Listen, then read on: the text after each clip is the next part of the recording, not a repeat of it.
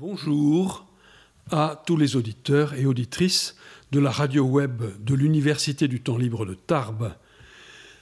Alors qu'à partir du 19 mai prochain, nous espérons bien retrouver les salles de cinéma, nous poursuivons notre chronique Passion Cinéma avec Odile Thomas qui va aujourd'hui nous présenter quatre films qui passeront dans les jours qui viennent sur la TNT, sur nos petits écrans familiaux. Bonjour à tous. Je vais vous présenter aujourd'hui quatre films. Le premier passera à 20h55 sur Arte le lundi 10 mai. Il s'agit de la 317e section de Pierre Schoendorfer. Ce film est sorti en mars 1965 et a reçu le prix du meilleur scénario au Festival de Cannes la même année. L'histoire dans le film débute le 4 mai 1954 et se finit trois jours après la fin de la bataille de Dien Bien Phu, le 10 mai 1954 à 15h30. Elle est tirée d'ailleurs du roman éponyme de Pierre Schoendorfer. Dans le film, on suit le périlleux repli d'une section quittant un poste isolé pour rejoindre une zone sécurité 150 mètres plus au sud. Le groupe comporte une quarantaine d'hommes, pour la plupart laotiens supplétifs, commandés par une poignée d'officiers français.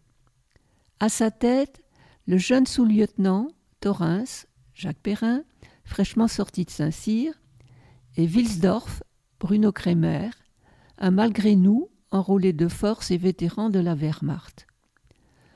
Entre les deux, il y a d'abord friction, puis fraternité.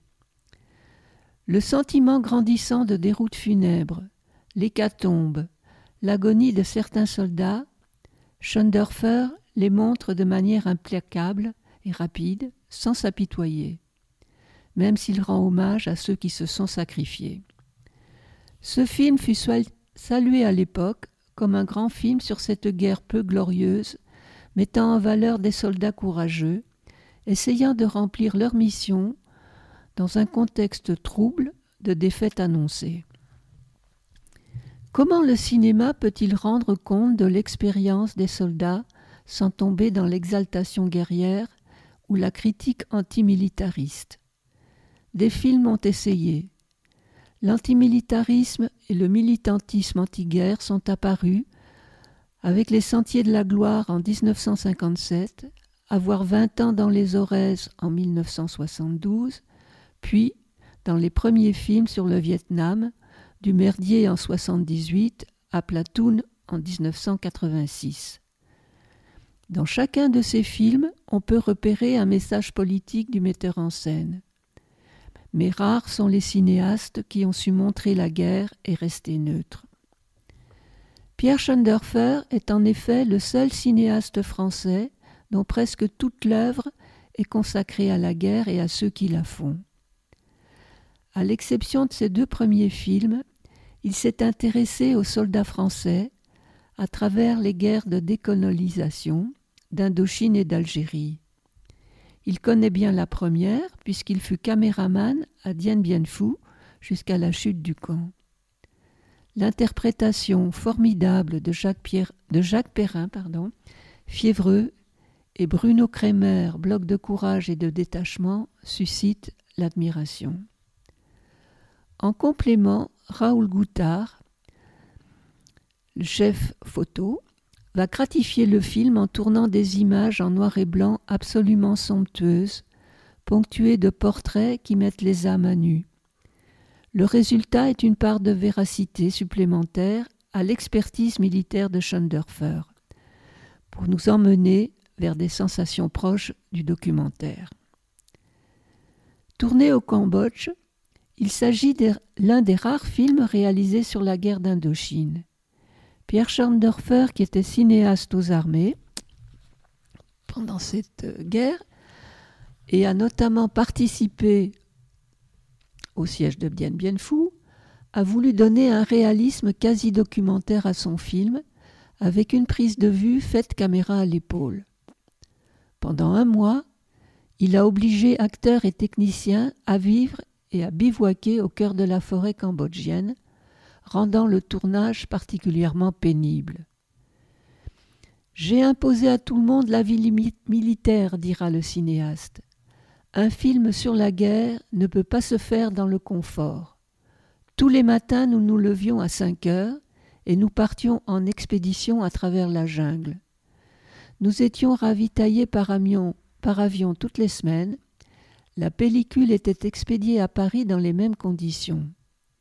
De là-bas, on nous répondait télégraphiquement, bon ou pas bon, et donc à refaire et à adapter aux conditions du terrain conditions physiques des hommes comprises.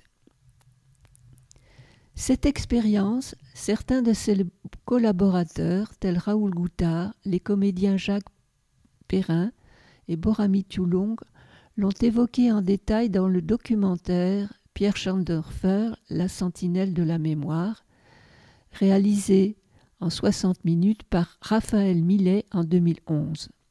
Bruno Kremer, qui était partant, était malheureusement décédé quelques mois auparavant. Si, avec ce confinement sans cinéma réel, vous êtes devenus des pros des plateformes, et des plateformes gratuites il y en a, je vous recommande le Crap Tambour avec un genre fort extra, Jacques Perrin, Claude Rich et Jacques Dufilot, et aussi le film L'honneur d'un capitaine qui rapporte un événement tragique de la guerre d'Algérie avec Jacques Perrin, George Wilson, Charles Denner et Nicole Garcia. Donc je vous rappelle la 317e section, lundi 10 mai à 20h55 sur Arte. Je vais passer maintenant à un autre film tout à fait différent. Il s'agit de Snowdon de Oliver Stone qui passera le mardi 11 mai à 21h05 sur Énergie. Snowdown est un film germano-franco-américain réalisé par Oliver Stone et sorti en 2016. Ce film revient sur les révélations faites par Edward Snowden sur la collecte d'informations par la NSA, c'est-à-dire l'Agence nationale de sécurité américaine, sous prétexte de lutte antiterroriste. Patriote, idéaliste et enthousiaste, le jeune Edward Snowden semble réaliser son, rêve quand il rejoint les équipes de la, CIA puis de la NSA. Il découvre alors, au cœur des services de renseignement américains, l'ampleur insoupçonnée de la cybersurveillance. Edward Snowden est ensuite entré en contact avec des journalistes du Guardian en Angleterre et du Washington Post aux États-Unis pour y publier des informations confidentielles qu'il juge très important de rendre publiques. Les agences de renseignement américaines utiliseraient des portes dérobées pour accéder aux serveurs et donc aux données des plus grandes sociétés technologiques américaines, Microsoft, Yahoo, Google, Facebook et Apple sont notamment cités dans le document. Chacune d'entre elles a pourtant publiquement nié son implication dans cette affaire. Violant la Constitution américaine, soutenue par de grandes entreprises, la NSA collecte ainsi des montagnes de données et piste toutes les formes de télécommunication à un niveau planétaire. L'ensemble de la planète est donc sous surveillance. Choqué par cette intrusion systématique dans nos vies privées, Snowden décide de rassembler des preuves et de tout divulguer. Devenu en 2013 lanceur d'alerte par sa rencontre avec les deux journalistes, il sacrifiera sa liberté et sa vie privée. Ces révélations seront au cœur du plus grand scandale d'espionnage de l'histoire des États-Unis. Edward Snowden a été inculpé d'espionnage par les autorités américaines il risque jusqu'à 30 ans de prison. Depuis 2013, Edward Snowden est en Russie en asile temporaire. Il a obtenu un accord de résidence permanente en Russie depuis 2020. Ce film a été réalisé par Oliver Stone. Je vais vous dire quelques mots sur ce réalisateur, qui est aussi scénariste et producteur américain, et qui a des convictions politiques, sociales, sociétales affirmées vers un monde plus juste, égalitaire au sens noble du terme. Je le comparerai à un Costa Gavras américain. Stone excelle à pourfendre les nombreux travers de la société américaine ultralibérale et inégalitaire, les complexes militaro-industriels, les positions dominantes des puissants. Oliver Stone, éternel insatisfait, empêcheur de tourner en rond, est la mauvaise conscience préférée d'une Amérique à qui il adore montrer ses propres failles, et qui souvent, mais pas toujours, ont apprécié ce miroir fêlé. En général, les films de Stone sont des coups de poing. On peut citer Platoon, né un 4 juillet, JFK, Nixon, l'improbable président consacré à, George Walter Bush et bien d'autres.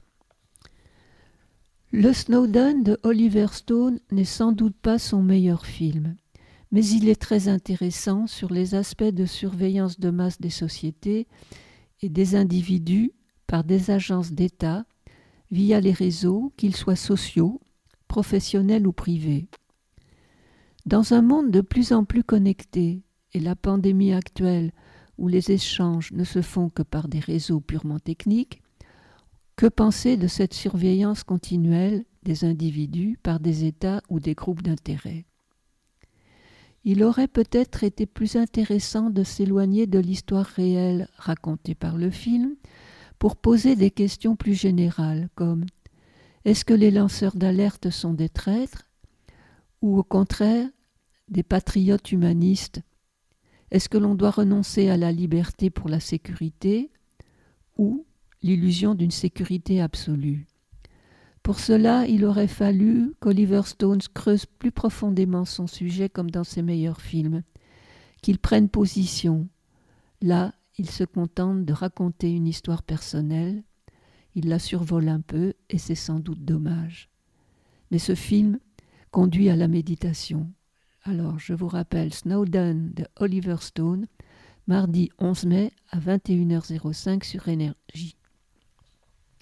Mon troisième film, c'est un des grands classiques du cinéma, c'est Rocco et ses frères de Luchino Visconti, qui passera le mercredi 12 mai à 21h15 sur C8. C'est une coproduction Italie-France sortie en 1960. Fondamentalement ancré, fondamentalement ancré dans le néoréalisme italien, Rocco et ses frères livrent une tragédie familiale hors norme, qui n'est pas sans égard peut rappeler le parrain de, Coppola ou Rushing Bull de Scorsese. Cette histoire se passe sur fond d'exode rural d'une famille du sud de l'Italie, dans les taudis de la capitale lombarde. Avec Rocco et ses frères, Visconti s'intéresse cette fois-ci au destin d'une famille du peuple, une mère et ses cinq fils, du sud de l'Italie, migrant à Milan, pour se dépêtrer de la misère rurale. Cette famille forme un tout, dont chacun des fils est un pilier indispensable. La première partie montre leur introduction dans la vie urbaine précaire de l'Italie du Nord, où ils acquièrent peu à peu le respect des autres et une certaine renommée. Si l'un des fils se marie tant bien que mal, la belle famille n'est absolument pas d'accord avec une Milanaise, Ginetta, jouée par Claudia Cardinal, c'est également et particulièrement Rocco, Alain Delon et Simone, Renato Salvatori, dont on suit les péripéties, notamment dans le monde de la boxe. Cette ascension au championnat du ring étant évidemment synonyme d'ascenseur social. Mais ce n'est pas aussi facile, et c'est quand tout semble aller mieux que se dessine le drame à venir. Rongé par l'orgueil et la jalousie, l'un des frères commet l'irréparable, bouleversant ainsi l'équilibre familial et déchirant à jamais une fraternité qui semblait pourtant immuable. D'une durée de trois heures, le film ne souffre d'aucune lenteur. Le scénario est habilement découpé en chapitres et fait naviguer le spectateur à travers les différents membres de la famille Parondi, Simone, Rocco, Siro et Luca, les plus jeunes, plus à l'écart, et Vincenzo, le cinquième frère aîné, est quant à lui bien plus discret. Il s'est en effet installé et marié à Ginetta. Ainsi, le point de départ de l'histoire est relativement simple. La famille vient de s'installer à Milan, tous les frères cherchent du travail, Simone devient boxeur du quartier et vise une carrière professionnelle. Mais celui-ci tombe amoureux de Nadia, incroyable Annie Girardot, une jeune prostituée de 25 ans qui ne l'aimera jamais. Cette dernière tombera finalement amoureuse de son frère Rocco, celui-là même qui se montrera bien plus habile, les gants de boxe en main sur le ring, entraînant alors Simone dans une colère noire des plus sordides, mais refusant affrontement avec son frère. À ce titre, une terrible, reine, une terrible scène censurée mais réintégrée à cette nouvelle version constitue le point de bascule du film. Visconti explore une pluralité de thèmes sociaux et politiques, le déracinement d'une famille du sud au nord de l'Italie, les conditions de vie du prolétariat industriel, l'ambition, l'honneur familial et l'espoir de l'ascenseur social. Un paysage de violence sociale dans lequel s'oppose l'infinie tendresse de l'un à la brutalité inouïe de l'autre. Rocco et ses frères est un chef-d'œuvre du néo-réalisme italien, un film sombre, d'une profonde richesse qui n'en finira pas d'émerveiller celles et ceux qui s'aventureront à le découvrir. Donc je vous rappelle, Rocco et ses frères de Lucino Visconti, mercredi 12 mai à 21h15 sur C8. Le dernier film que je vais vous présenter, c'est La chute de l'Empire américain de Denis Sarkhan, film canadien sorti en 2018, sorti en 2018 et qui passera le mercredi 12 mai sur Arte à 21h. L'œuvre de Denis Sarkhan est très souvent imprégnée de concepts et enjeux qui sont omniprésents à l'intérieur de la sphère sociale québécoise dans laquelle le réalisateur évolue. La cinématographie d'Arcan témoigne d'une réalité québécoise d'une époque qui s'étend des années 70 jusqu'à nos jours. Ce dernier film du réalisateur est au final une, fable morale. Je l'ai beaucoup aimé, malgré les nombreux méandres de l'histoire.